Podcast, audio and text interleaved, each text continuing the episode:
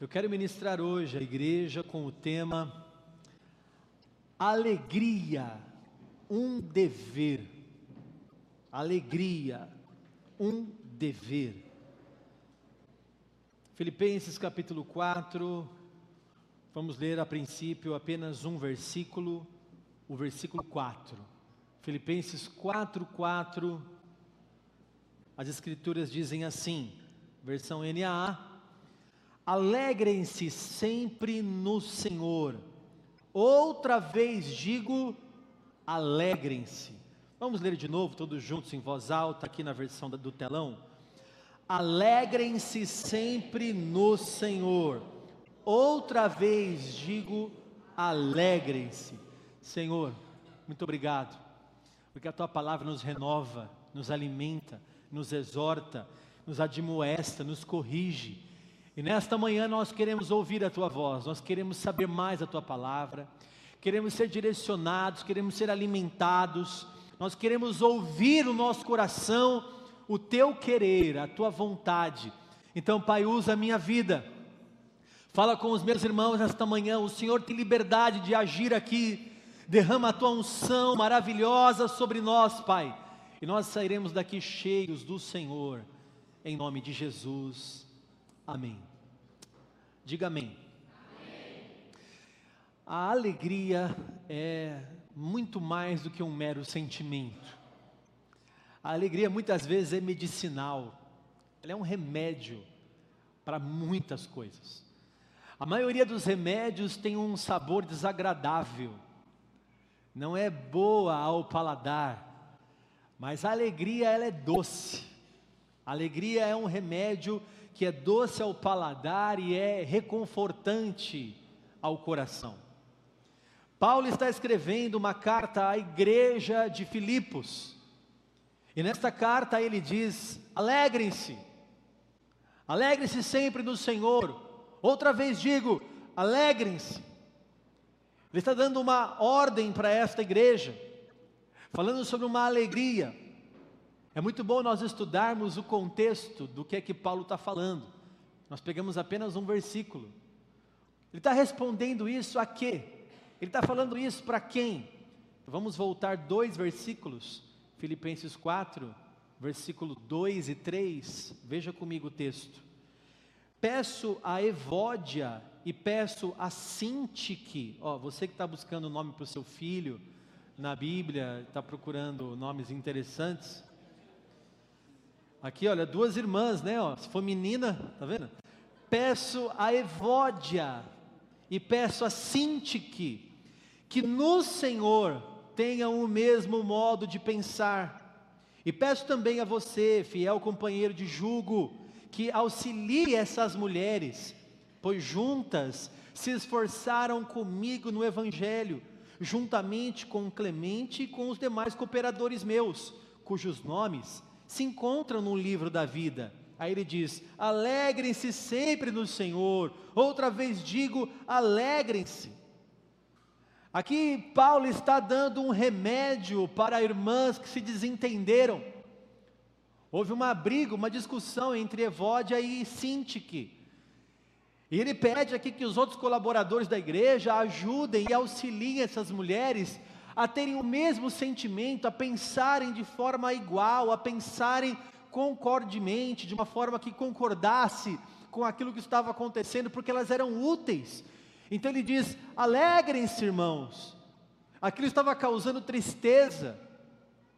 Charles Spurgeon diz muito bem que ele não sabe qual é a causa da briga entre Evódia e Sintique.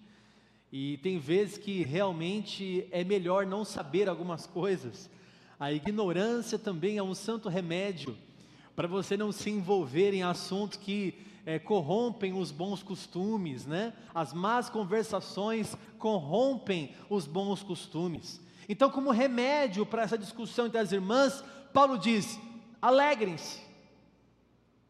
Deixa eu te fazer uma pergunta. Você é feliz? Você é uma pessoa alegre? Há alegria no seu coração. Eu não digo só de dar risada, há uma felicidade genuína dentro de você. Você conhece pessoas que passam a vida e ela diz assim: Eu sou triste, eu não sou feliz com a minha vida. Vai acabar a vida da pessoa com 70, 80, 90 anos, ela vai dizer: Eu não fui feliz, eu não vivi a alegria no Senhor. Pastor, este texto não encaixa na minha vida, alegrem-se, como vou fazer isso? Não tem como eu fazer isso. Há alegria no seu coração, você tem se alegrado no Senhor. Então, nesse primeiro versículo que nós lemos aqui, nós temos lições para o ano inteiro, irmãos. Para o ano inteiro, mas eu vou resumir aqui de forma muito simples o versículo 4 que nós lemos. Você já decorou o versículo 4? Alegrem-se no Senhor. Outra vez digo, alegrem-se. Está na tela? Não, né? Então você falou, sem colocar na tela. Vamos de novo? Alegrem-se no Senhor. Não é só isso, não, eu pulei uma parte. Alegrem-se sempre no Senhor, não é isso? Outra vez digo, alegrem-se. Esse versículo nos ensina muitas coisas. A primeira coisa que esse versículo nos ensina é que ele é um mandamento. Esse versículo é um mandamento. O alegrem-se está no imperativo. O que Paulo está dizendo aqui é um mandamento para aquela igreja, não é uma opção, é um mandamento. O verbo está alegrai-vos, alegrem-se. Sendo assim, irmãos, estar alegre não é uma opção, é uma determinação. Assim como Deus disse, ide, e isso é um mandamento, quando Ele fala alegrem-se, é um mandamento. Se você acha que a igreja tem obrigação de evangelizar, porque Deus disse ide, a mesma Bíblia que diz ide, diz alegrem-se. Logo, a alegria não é uma opção de vida, mas um mandamento, e desobedecer esse mandamento é desobedecer a Deus, é pecado. Não se alegrar é pecado de desobediência de um mandamento. Alegrem-se. Ele diz de novo: alegrem-se. O texto está no imperativo, não é uma recomendação, é uma ordem imperativa. Segundo, nesse mesmo versículo, ele diz: alegrem-se sempre. O que ele mostra aqui é que a alegria não depende de circunstâncias. Talvez você entrou aqui e disse assim: ah, eu realmente não sou feliz. Porque eu estou passando por isso, porque eu estou passando por aquilo, porque eu tenho aquilo outro, porque eu tenho uma doença, porque olha essa minha casa, olha esse meu casamento, olha essa minha vida financeira. Eu quero te dizer, irmãos, que a alegria está acima das circunstâncias. A alegria está além das circunstâncias. Paulo diz: alegrem-se sempre, sempre. A alegria, ela é ultra circunstancial. Ela está além de um problema que você passa. Ela está além de uma circunstância, a despeito das circunstâncias. Paulo, quando escreve esta carta, ele não está na bonança da vida, ele está preso. Ele diz: alegrem-se, irmãos. E ele está preso em Roma. Ele diz: alegrem-se. Você conhece pessoas que estão piores do que você, estão mais alegres. O camarada está na prisão, ele diz: alegrem-se. Aí você pensa: meu Deus, eu estou aqui fora, infeliz. Porque a alegria não está baseada na circunstância. Você já viu um rapaz chamado Nick? Não sei quem conhece o Nick.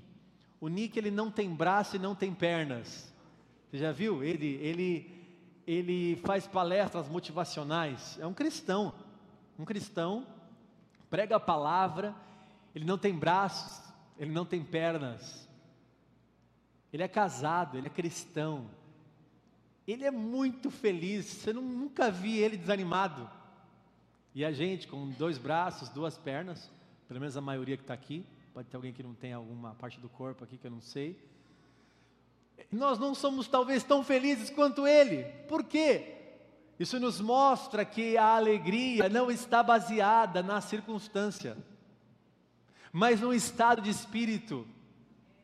A alegria, ela é fruto do Espírito Santo. Gálatas 5 diz que o fruto do Espírito é amor, segundo, alegria, depois vem paz, longanimidade, benignidade, fé, é, mansidão, domínio próprio. Mas a, o segundo ali, o segundo gomo desse fruto do Espírito é alegria. Alegrem-se, como é que eu faço? Eu estou passando por isso. Isso não é o que faz você ser feliz ou faz você ficar triste. A alegria independe da sua condição. A alegria independe da sua condição. Independe da casa que você mora, do carro que você tem, do emprego que você tem. Independe de, dessas coisas. Ela é ultra circunstancial. Segundo, terceiro, na verdade, a alegria, ela está numa pessoa, e essa pessoa é Cristo. Então o texto diz: alegrem-se sempre no Senhor. Alegrem-se sempre no Senhor. Nós temos três lições e apenas poucas palavras. Alegrem-se, uma ordem. Sempre ultra circunstancial no Senhor, numa pessoa, em Cristo. Nós temos ali a pessoa responsável em nos dar alegria. A alegria é cristocêntrica, irmãos. Nossa alegria é uma pessoa e não a ausência de problemas. Não é isso. Nossa alegria está centrada em Cristo. A nossa alegria é experimentada por aqueles que têm experiências com Jesus. Quem tem experiência com Jesus, experimenta uma verdadeira alegria, uma verdadeira festa no seu coração. Quem tem Jesus, não tem só momentos de alegria, mas tem a verdadeira alegria, a felicidade verdadeira, aquela que é fruto do Espírito Santo, que está relacionada muito mais com as coisas interiores do que com as coisas exteriores. Eu lembro que eu tinha um bispo e ele disse assim para mim: Nossa, nós estávamos num quarto. A esposa dele disse para mim: Morávamos numa casa de tijolos aparentes, num reboco, telha brasilite, duas crianças no quarto. Eu aprendi essa lição com ele, foi muito maravilhosa, nunca vou esquecer na minha vida. Ela dizia assim, a esposa dele, ela estava no quarto, uma bagunça, porque não tinha guarda-roupa, não tinha armários, as coisas todas espalhadas no quarto. O quarto de reboco com tijolo e reboco, telha de brasilite num calor insuportável, uma televisão pequena para todo mundo assistir. Ela, o marido e duas filhas pequenas. E ela olha para aquele quarto, quando ela olha tudo aquilo, ela diz que entra no coração dela uma gratidão tão especial, uma alegria tão maravilhosa. Ela diz para Deus: Senhor, tudo que eu preciso na minha vida está dentro desse quarto. E ela olha para o marido e se alegra, olha para as filhas e se alegra. Ela olha para aquelas paredes e aquilo não muda o coração dela, a alegria que ela sente, a satisfação que ela sente, a felicidade que ela tem. Que lição, irmãos, um cristão verdadeiro não são como gentios que procuram estas coisas, mas nós buscamos em primeiro lugar o reino de Deus e sua justiça, e estas coisas nos são acrescentadas. A nossa alegria é além dessas coisas. A nossa alegria vai além das coisas terrenas. Ela preenche de verdade o nosso coração. Ela penetra de verdade no nosso espírito. Nos faz pessoas realmente, verdadeiramente felizes. Nós não podemos ser uma igreja de pessoas que dizem cristãs, que obedecem o chamado, se batizam, dão o dízimo, dão oferta, cantam louvores e são tristes, e são infelizes, e são preocupadas em excesso, a ponto da preocupação em excesso causar uma tristeza que fere a bondade de Deus. A tristeza em excesso fere a bondade de Deus. Fere. Irmãos, eu quero aplicar esta palavra hoje no nosso coração em algumas coisas que Deus me deu. Primeira coisa, alegria não é o mesmo que prazer. Não é. E a gente pode confundir facilmente alegria com prazer. Prazer é momentâneo, circunstancial. A alegria é eterna, está além das circunstâncias. É só você pensar naquilo que te dá prazer sei lá, alguma coisa que você gosta de comer, por exemplo, você gosta de comer é, um lanche, ou uma picanha, ou um sundae, eu gosto de sundae de caramelo. Aliás, eu acho que no céu vai ter à disposição sundae de caramelo para quem quiser.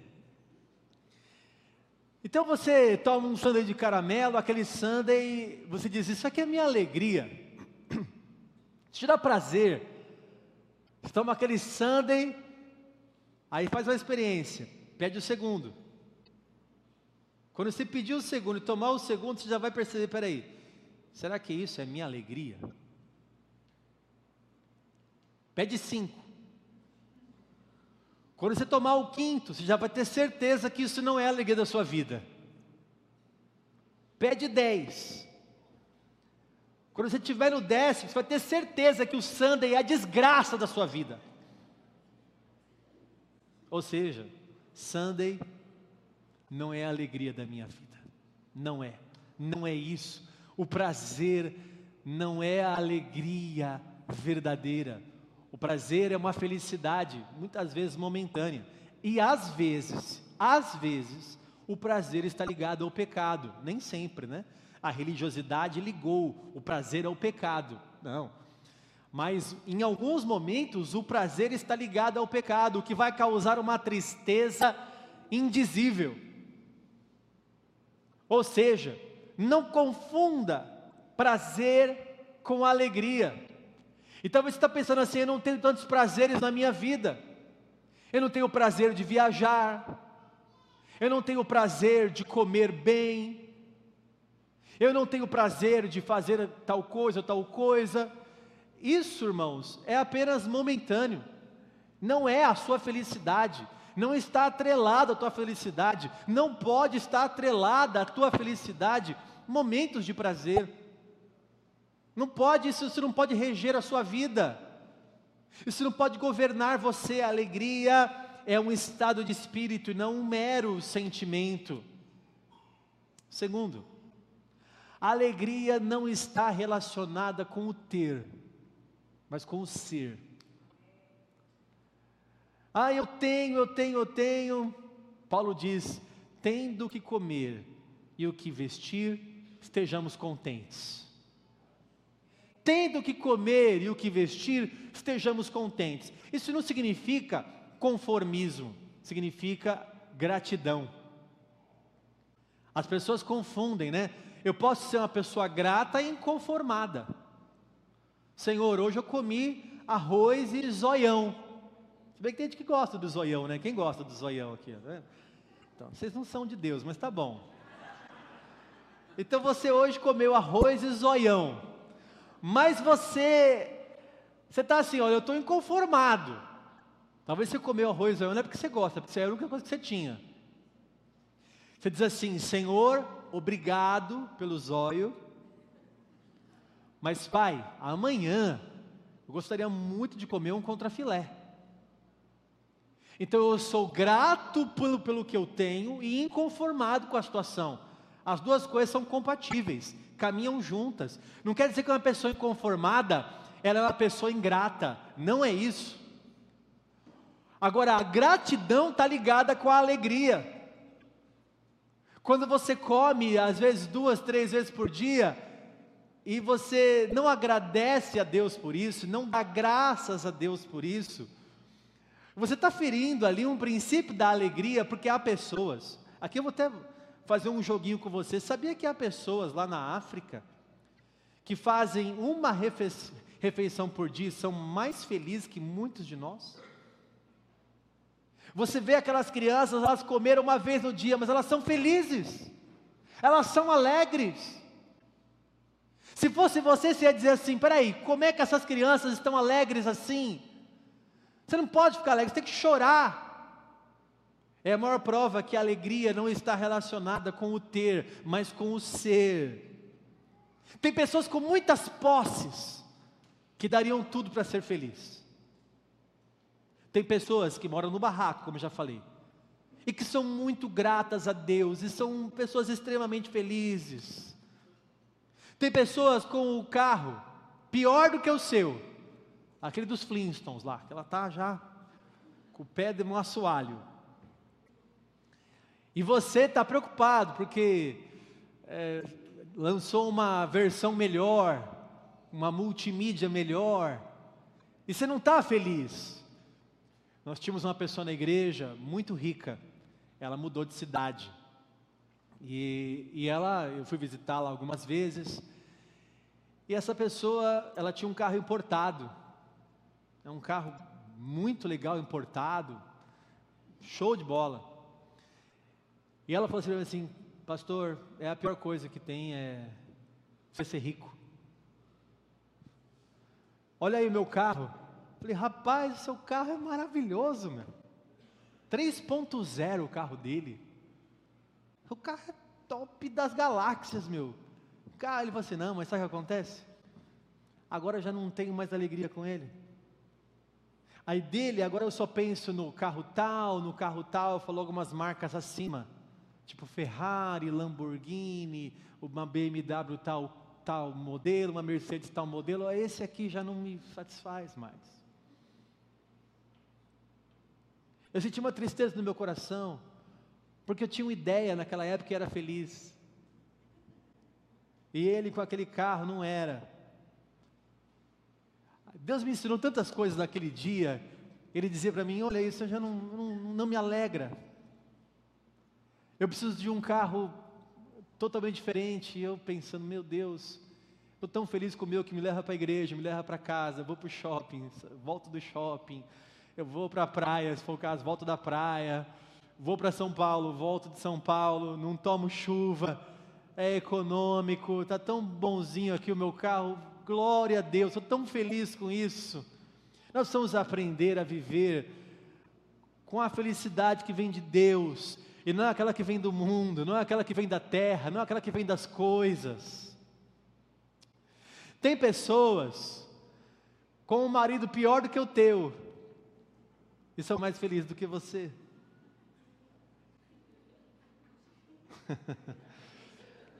Tem pessoas com esposas piores do que a sua, e são mais felizes do que você,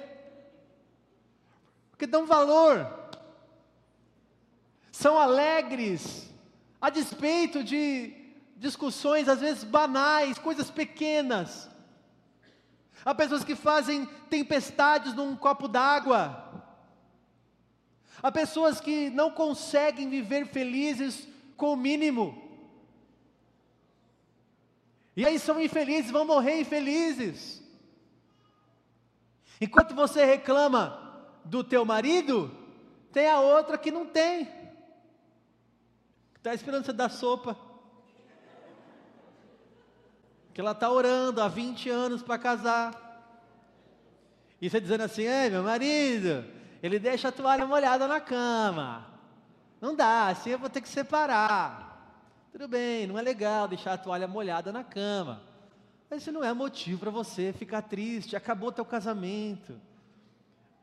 Aconselhamento com o bispo, senta aí irmãos, o que está acontecendo? Ah, bispo, ele apertou a pasta de dente no meio concebível isso.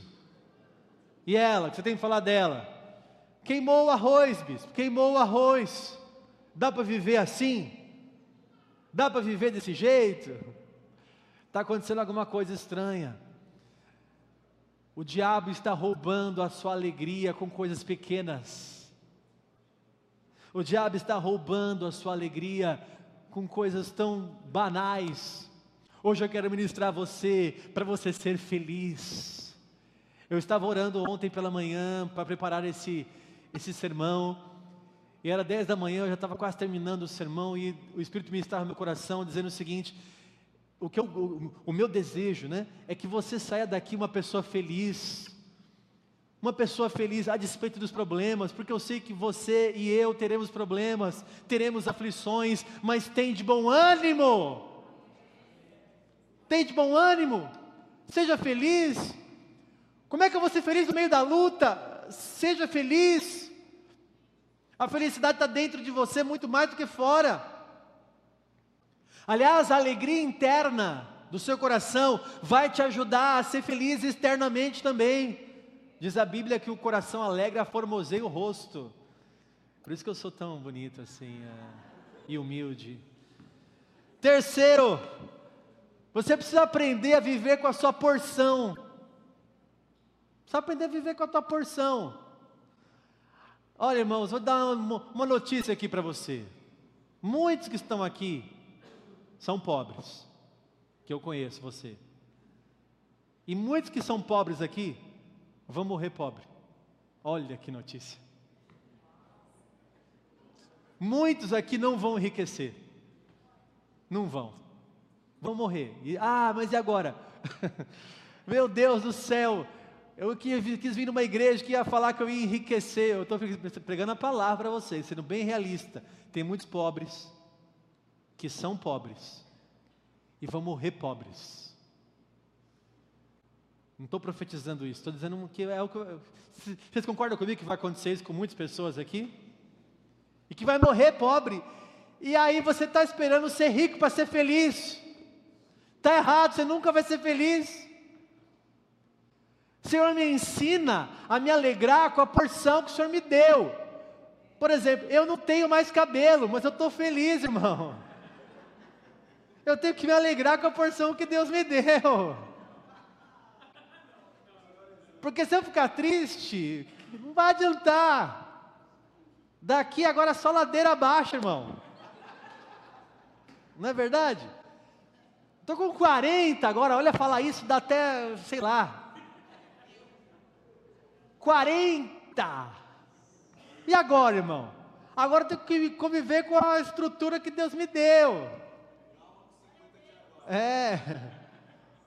Ora, Senhor, me ensina a viver com uma alegria, não pelo método comparativo. O método comparativo não vai te deixar feliz nunca, porque ao olhar para uma pessoa melhor do que você, você vai dizer: Poxa, sou infeliz. Você vê um youtuber lá que está viajando, ele foi para Cancún, ele foi para Aruba, ele foi para Paris, e aí você segue essas pessoas, aí você começa a ver, ai, como eu queria ter essa vida, como eu queria viajar, como eu queria ter esse carro, como eu queria ter esse café da manhã na minha casa, como eu queria ter isso, é nesse método comparativo você nunca vai ser feliz. Mesmo porque esse método é injusto. Se você olhar para outra pessoa, Vou dar um exemplo para você. Você está na rua, você está andando, de repente você dá uma topada no dedão, e você começa a praguejar, murmurar e, e meu Deus, xingar tudo. Tá? Aí você olha para o lado assim, tá a pessoa de cadeira de rodas. Está olhando para você e pensando assim, eu queria, daria tudo para dar uma topada que você deu. Daria tudo para andar e, e, e tropeçar nessa calçada. Mas eu não posso. Ao se comparar com essa pessoa, você vai dizer assim: ainda bem que tinha essa calçada, ainda bem que eu tropecei. Ou seja, o método comparativo não é parâmetro para felicidade genuína e verdadeira que vem do Espírito, através de um cristão que tem uma vida vitoriosa. Aleluia! Você é o povo de Deus. Há uma passagem aqui mesmo em Filipenses capítulo 4. Vamos ler, vai, eu não ia ler, mas eu põe no versículo 10 aqui para todo mundo ver. Versículo 11, vai, Filipenses 4, 11. Veja só. Digo isto não porque esteja necessitado, ele está preso, hein? Porque aprendi a viver contente em toda e qualquer situação. Aí Paulo falando, eu sei viver feliz em toda e qualquer situação. Versículo 12 agora. Sei o que é passar necessidade e sei também o que é ter em abundância. Aprendi o segredo de toda e qualquer circunstância, tanto de estar alimentado como de ter fome, tanto de ter em abundância como de passar necessidade. Versículo 13: Tudo posso naquele que me fortalece. As pessoas dizem errado esse versículo em contextos equivocados ah, eu posso todas as coisas, ah, eu sou forte, eu posso, você pode, você pode vencer, você pode. Não é esse sentido. Tudo posso é, posso passar por todas as circunstâncias contente, posso passar por todas as situações da minha vida e eu aprendi a viver contente em toda e qualquer situação, porque quem me fortalece é Deus, quem me dá alegria é Deus, quem me enche de esperança é Deus. Ao olhar para a circunstância, você se desespera. Não é assim que é, um, um cristão genuíno vive. Vai causar uma tristeza excessiva. E às vezes, irmãos, está também nos nossos olhos a olhar para o copo meio cheio, copo meio vazio, sabe esse? Você está olhando para o copo, um vai dizer assim: opa, copo meio vazio, hein? Outro vai olhar e falar: peraí, copo meio cheio. É o mesmo copo. O povo de Deus está no deserto, um calor suportável. O que, que eles comem todo dia? Maná. Aí vem um e diz assim: ei meu Deus, maná, maná ensopado, maná assado, maná frito, maná cozido, não aguento mais maná. Não aguento mais maná. Aí vem o outro, acorda no mesmo lugar, abre a janela e diz assim: Ei, maná, aleluia. Você percebeu ou não? O povo de Deus acordava, vinha um orvalho sobre a terra, quando eles acordavam, eles só tinham que colher aquilo que parecia escamas brancas sobre a face da terra. Era o alimento deles, chamado maná, um pão que vinha do céu. Então eles abriam, um abria a janela e dizia assim: maná de novo. O outro abria a janela e dizia assim: maná. É o mesmo maná. O que aconteceu? O que aconteceu, irmão? Qual é o problema? Veja, a felicidade não está no maná, está dentro do coração da pessoa. A felicidade está dentro do coração, porque o Espírito plantou ali, é fruto do Espírito Santo. Então eu preciso aprender a viver com a minha porção. Quarto e último, nós precisamos ter alegria e sermos pessoas resolvidas. A alegria, ela se desenvolve em pessoas resolvidas. Em que sentido? Irmão, quem já casou aqui? Levanta a mão, está casado. Então, você casou. Talvez casou com um abacaxi. Descasca o abacaxi agora, irmão. Assim, ó, tá casado. Seja feliz com o seu casamento. Seja feliz. Abra a janela e vê dizer assim: se traste de novo aqui do meu lado. Abra a janela e os olhos bons vão fazer você enxergar as virtudes. Ainda bem que eu tenho ela aqui do meu lado. Ainda bem que eu tenho ele aqui. Olha, ele faz isso para mim, olha, ela faz aquilo para mim. Olha, ela representa isso para mim, olha, ele representa isso na minha vida. Pega umas fotos para você ver. Tá triste com teu marido com a tua esposa? Pega umas fotos antigas, foto de viagem. Pega, você vai, aí você começa a olhar e falar, é, não, é que realmente o que está acontecendo aqui? Tem uma coisa errada. Essa pessoa é essa pessoa. É a mesma pessoa. Aconteceu algum problema e a alegria não pode. O meu casamento tem que ser feliz, tem que ser resolvido o meu casamento.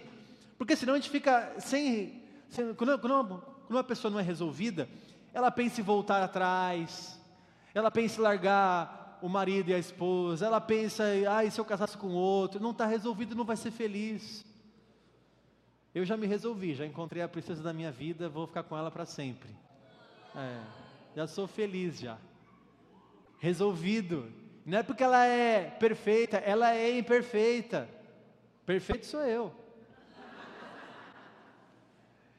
Ela é imperfeita, eu sou imperfeito. Aliás, ministrei no casamento da Jennifer e do Caio uma palavra sobre o casamento imperfeito, né? Ou seja, estou casando duas pessoas imperfeitas, mais o Caio do que a. Ou seja, a gente não está buscando perfeição. A alegria não está na perfeição, irmão. Não está na perfeição. A alegria vai além das circunstâncias. A alegria vai além disso. Seja feliz. Tem casamento se acabando, porque uma coisa mínima entrou no coração e trouxe tristeza, infelicidade, depressão. Irmão, você mora na praia. Pega na mão da tua esposa, vai dar uma volta no calçadão. Faz isso, vai olhar o mar. Você fica olhando para a louça, né, mulheres? Olhando para a vassoura, né? Você que lava? Aí, tá vendo? Aí você, você fica olhando para o quintal, você que tem cachorro, o quintal está sujo, tem que lavar o quintal. Não, tem hora que tem que pegar e falar, meu, para tudo. Vamos, vamos curtir, vai, vai tomar uma casquinha de sorvete na praia. Muda, para tudo. É a mesma família, é a mesma coisa, senão não vai dar certo. O meu desejo é que uma alegria fenomenal, sobrenatural, invada o teu coração nesta manhã. Nas palavras mais simples que eu ministrei aqui neste púlpito, são as palavras mais transformadoras que aconteceram nesta igreja. Deus quer falar com você hoje, não só com uma palavra rebuscada, Ele quer falar ao teu coração: alegre-se no Senhor, seja feliz em Deus, mesmo quando o microfone faz essas coisas. Seja feliz com a sua igreja. Aliás, seja feliz com esse microfone, Tardes. Porque esse microfone custa 4.500 reais. É que perderam o pop filter daqui, que é a espuminha. Perdemos. Vai chegar essa semana, agora a gente comprou na internet. E aí o vento da minha boca fica fazendo barulho aqui. Mas tem pastor que não tem esse microfone. Alegre-se, Tardes, alegre-se. É ou não é verdade? Seja feliz com a tua igreja. Tem gente que daria tudo para ter uma cal perto de casa. Tem um irmão que, tá, que mora aqui, é, tem um irmão que está aqui, agora nessa igreja aqui, hoje. Ele mora em Portugal. Ele daria tudo para ter uma igreja nossa lá em Portugal, perto de onde ele mora. Né? O pastor Rogério falou que vai para lá, tal. Depois você fala com ele aqui, eu te mostro quem que ele é. Tem gente que daria tudo quando eu falei aqui, a Reni levantou a mão. Reni mora lá no Guarujá. Que hora você acordou, Reni? Quatro da manhã. Pegou balsa? Ah, você veio ontem. Ah, então hoje você, quando você vem, você quatro da manhã pega a balsa, atravessa vindo lá do Guarujá. Atravessa a balsa do Guarujá, atravessa Santos, atravessa São Vicente para estar tá aqui. Pergunta para ela se ela quer uma cal lá no Guarujá. e aí você fica reclamando aqui, né, irmão? Aí você reclama do som, aí você reclama do louvor, aí você reclama do pastor, você reclama do horário, até do escondidinho que a gente está fazendo, está reclamando já. E aí murmura, murmura, murmura. Tem gente que está numa palafita, com uma igrejinha, com uma caixinha de som assim, ó, com um pato rouco cantando, adorando a Deus. Deus também recebe mas que daria tudo para estar tá aqui na igreja. É valorizar o pastor, valorizar os irmãos, valorizar a estrutura, valorizar o ar condicionado. Se você quiser valorizar o ar condicionado, é só desligar um minuto para você ver o que acontece aqui nessa igreja, irmão. Só que é 3 mil reais a nossa conta de luz mensal. Então eu preciso valorizar, eu preciso começar a, aprender a ser uma pessoa resolvida. Seja resolvido com a tua família, seja resolvido com a tua igreja, seja resolvido com o teu trabalho, com a tua porção, seja feliz com o teu corpo. Olha, irmão, se você tem um pneuzinho a mais, abre uma, abre uma borracharia. Não é? Eu tenho que fazer desse deserto um manancial. Não é verdade? Se eu já não tenho mais cabelo, o que, que eu canto hoje? É dos carecas que elas gostam mais. Não é? Eu tenho que começar a me alegrar com as coisas, com a minha porção, eu preciso ser resolvido na minha vida. Está na hora de ser resolvido. Está na hora de ser resolvido. Preste bem atenção. Se o Espírito de Deus me dirigiu a ministrar essa palavra hoje, é porque em alguma área da sua vida você está infeliz quando você deveria ser feliz. Tem alguma área da sua vida que você deveria agradecer e você está murmurando. Deus quer derramar uma alegria, está derramando uma alegria no teu coração tão grande que você está impedindo com alguma coisa está no teu coração. Não estáis limitados em nós, mas em vossos próprios afetos. O problema está no teu coração e Deus quer te dar uma vida vitoriosa, uma vida feliz. Não dá para você ser cristão, é incompatível um cristão infeliz, não existe isso. E o meu desejo hoje é que o Senhor derrame aqui na igreja uma alegria incomparável. Aleluia! Glória a Deus!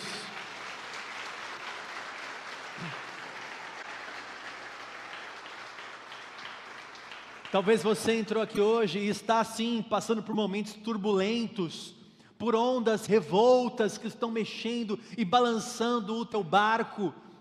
Talvez você realmente está passando pela maior crise da sua vida. Talvez você entrou aqui chorando e chorou no meio do louvor, chorou no meio do culto agora. Mas saiba de uma coisa, irmão, Salmo 30, versículo 5. O choro dura uma noite, mas a alegria vem pela manhã.